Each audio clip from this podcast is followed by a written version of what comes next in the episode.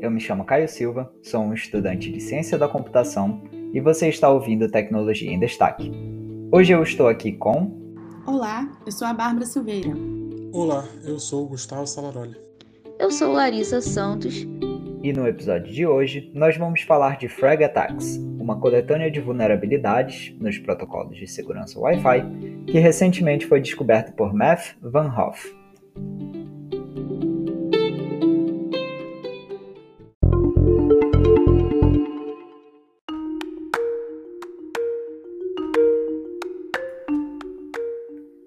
Notável a presença da tecnologia de rede sem fio nos dias de hoje. Todos nós interagimos diariamente com dispositivos que utilizam o Wi-Fi e, inclusive, dependemos deles para realizar a maioria das tarefas do nosso dia a dia. Nos últimos anos, muitas melhorias foram implementadas para aumentar a segurança do Wi-Fi e proteger as informações dos usuários. Podemos citar, por exemplo, a prevenção contra ataques de reinstalação de chave na criptografia WPA2 e a padronização da criptografia WPA3, que, entre outras coisas, busca evitar ataques de, de dicionário offline.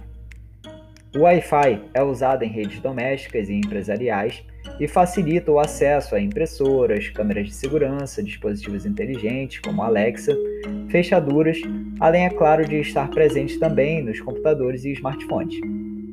Ele desempenha um papel fundamental na segurança, autenticando usuários, protegendo o acesso a serviços internos e protegendo o conteúdo sensível enquanto ele é transmitido para servidores de arquivos locais ou externos, além, é claro, de proteger os dispositivos que estarão conectados a ele, como telas de apresentação e assim por diante.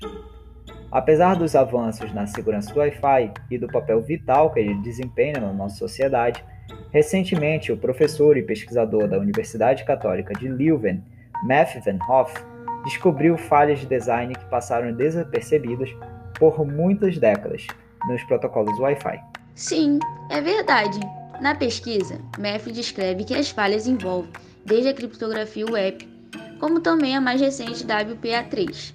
Isso implica que as falhas fazem parte do Wi-Fi desde seu lançamento em 1997. O mais preocupante é que todos os dispositivos testados foram vulneráveis a pelo menos um dos ataques, eles acreditam que as falhas pass passaram desapercebidas por tanto tempo por duas razões principais. Em primeiro lugar, algumas das funcionalidades geralmente não são consideradas como parte da criptografia central do Wi-Fi e, portanto, não receberam nenhuma análise rigorosa ou formal em relação à segurança. O outro ponto é que drivers e firmwares modificados são necessários para confirmar as vulnerabilidades baseadas em fragmentação, pois ao usar drivers normais, certos campos de frames injetados podem ser substituídos sem o programador perceber. Isso faz com que os ataques falhem e os pesquisadores podem concluir erroneamente que os dispositivos estão seguros, embora na realidade sejam vulneráveis. Isso é verdade, Larissa. É uma situação bem preocupante mesmo. Agora a Bárbara vai trazer para a nossa discussão quais são as vulnerabilidades que foram encontradas e quem pode ser afetado por esses problemas na tecnologia Wi-Fi.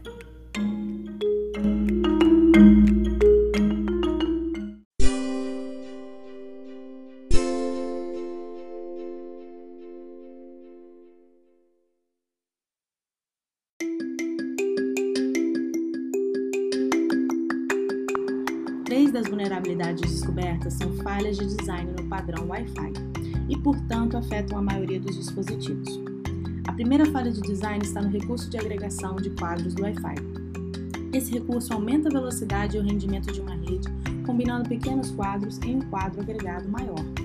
O cabeçalho de cada quadro contém um sinalizador isaggregated, que indica se os dados transportados contêm um único quadro ou um quadro agregado. Esse sinalizador não é autenticado e pode ser modificado por um adversário, o que significa que a vítima pode ser induzida a processar dados transportados criptografados de uma maneira não intencional.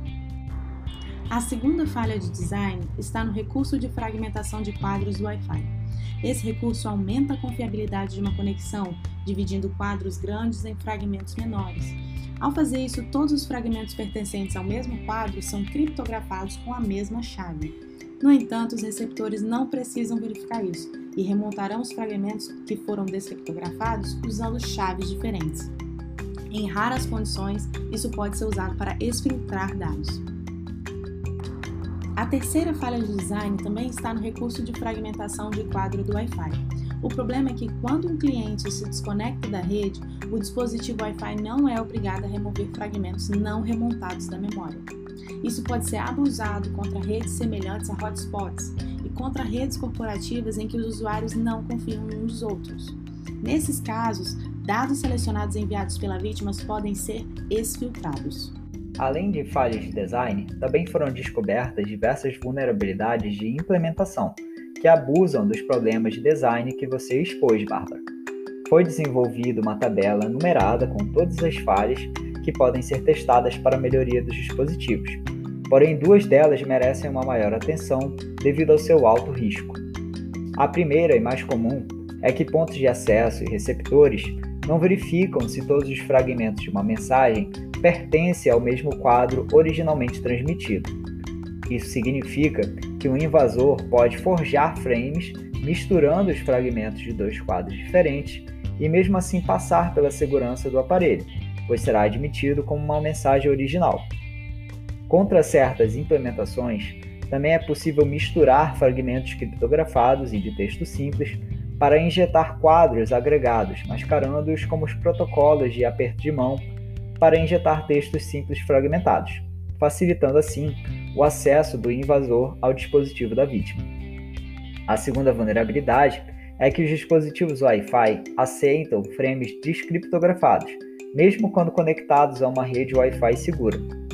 Com apenas um endereço MAC e o nome da rede, é possível injetar qualquer informação do dispositivo, facilitando ao invasor controlar o aparelho, injetar malwares e ransomwares no, na rede interna da vítima e, é claro, roubar as informações. Matt Van Hoof teve a ideia para essa pesquisa enquanto investigava o ataque crack. A ideia de inspecionar a fragmentação e desfragmentação em Wi-Fi e determinar se realmente havia uma vulnerabilidade ou não sempre esteve em sua mente. Três anos mais tarde, depois de obter algumas ideias adicionais para investigar, uma inspeção mais detalhada, ele descobriu todas as outras vulnerabilidades, confirmou alguns de seus palpites e também revelou que essas questões eram mais difundidas do que ele inicialmente supôs. Em experimentos em mais de 75 dispositivos, todos eles eram vulneráveis a um ou mais dos ataques descobertos. Obrigado, Bárbara, pela sua participação. E agora, para falar do funcionamento dos ataques e como eles são implementados, chamo o Gustavo.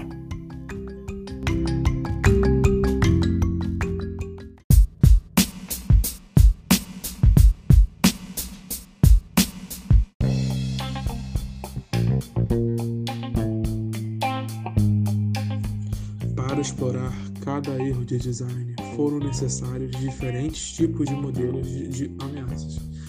E esses modelos de ameaças possuem semelhanças. Alguns ataques dependem de um multi-channel machine in the middle, que traduzindo seria máquina multicanal no meio. Muitos ataques necessitam da habilidade de bloquear, modificar ou atrasar frames criptografados, enviados entre o cliente e o ponto de acesso. Para fazer isso de forma confiável, foi introduzido o Multi-Channel Machine in the.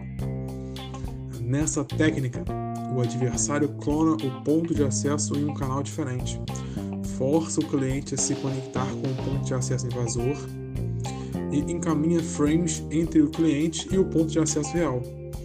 O intruso então pode modificar os frames antes de serem encaminhados, ou então não encaminhar nenhum deles. Recentemente, uma defesa está sendo ratificada no 802.11 padrão, chamada Operating Channel Validation, ou validação de canal operacional. O objetivo do invasor neste ataque é forjar um pacote misturando fragmentos de quadros que foram criptografados em chaves diferentes. Esses fragmentos devem ter números de pacotes consecutivos, caso contrário, o receptor descartará os fragmentos.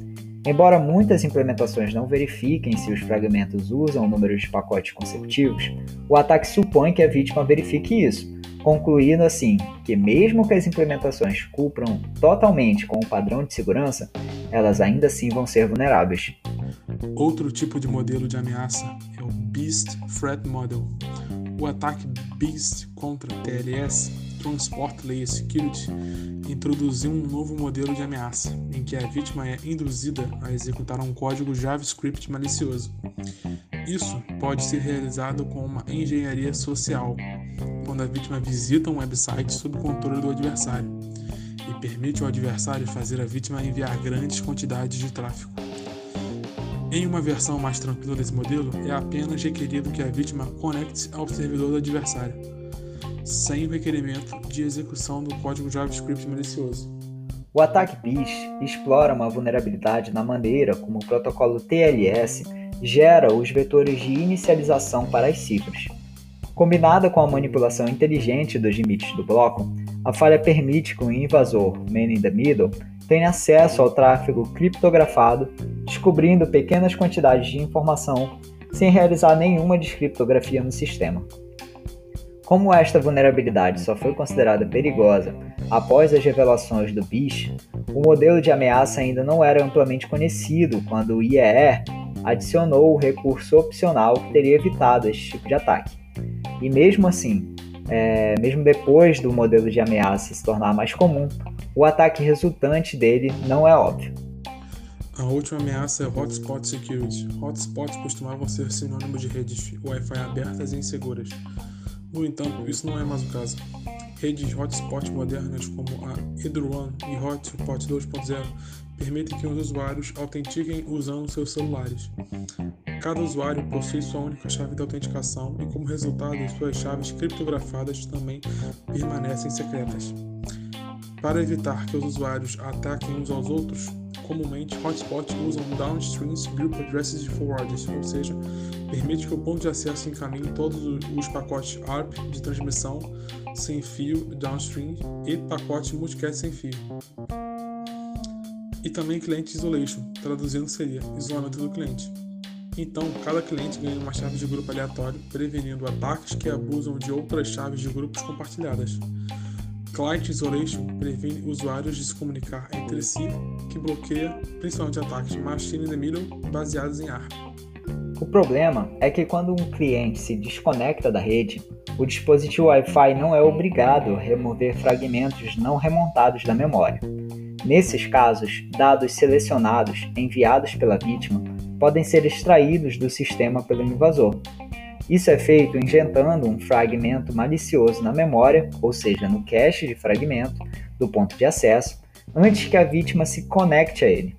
Quando ela se conectar e enviar um fragmento, um frame fragmentado, eles serão combinados com o fragmento injetado pelo invasor. Depois que o invasor se desconecta da rede, o fragmento permanece no cache e será remontado com o fragmento da vítima injetado. Então, no dispositivo dela, o invasor terá acesso às informações e até mesmo ao controle do dispositivo.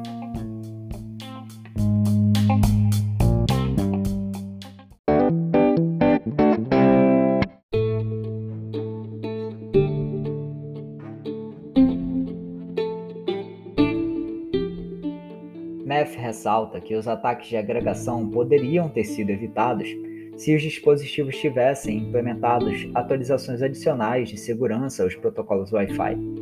Dessa forma, é fundamental entender que os testes e melhorias é, devem ser buscados antes que os ataques sejam realizados. É necessária uma estratégia de prevenção para elaborar é, atualizações de defesa e não apenas reagir quando os ataques ocorrerem.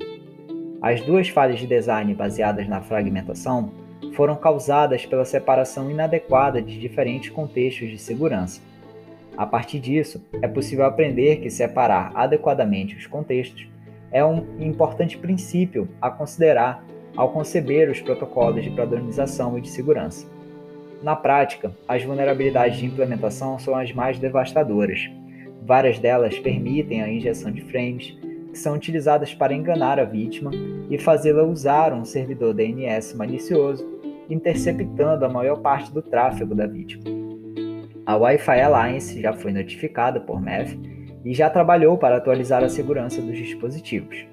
Graças ao professor, estas vulnerabilidades foram descobertas antes de serem usadas de forma maliciosa. Agora é fundamental que todos nós atualizemos os nossos dispositivos para evitar se expor desnecessariamente a esse problema. O paper desenvolvido por Math já está na descrição deste podcast e nele você encontrará de forma detalhada tudo que foi realizado pela pesquisa.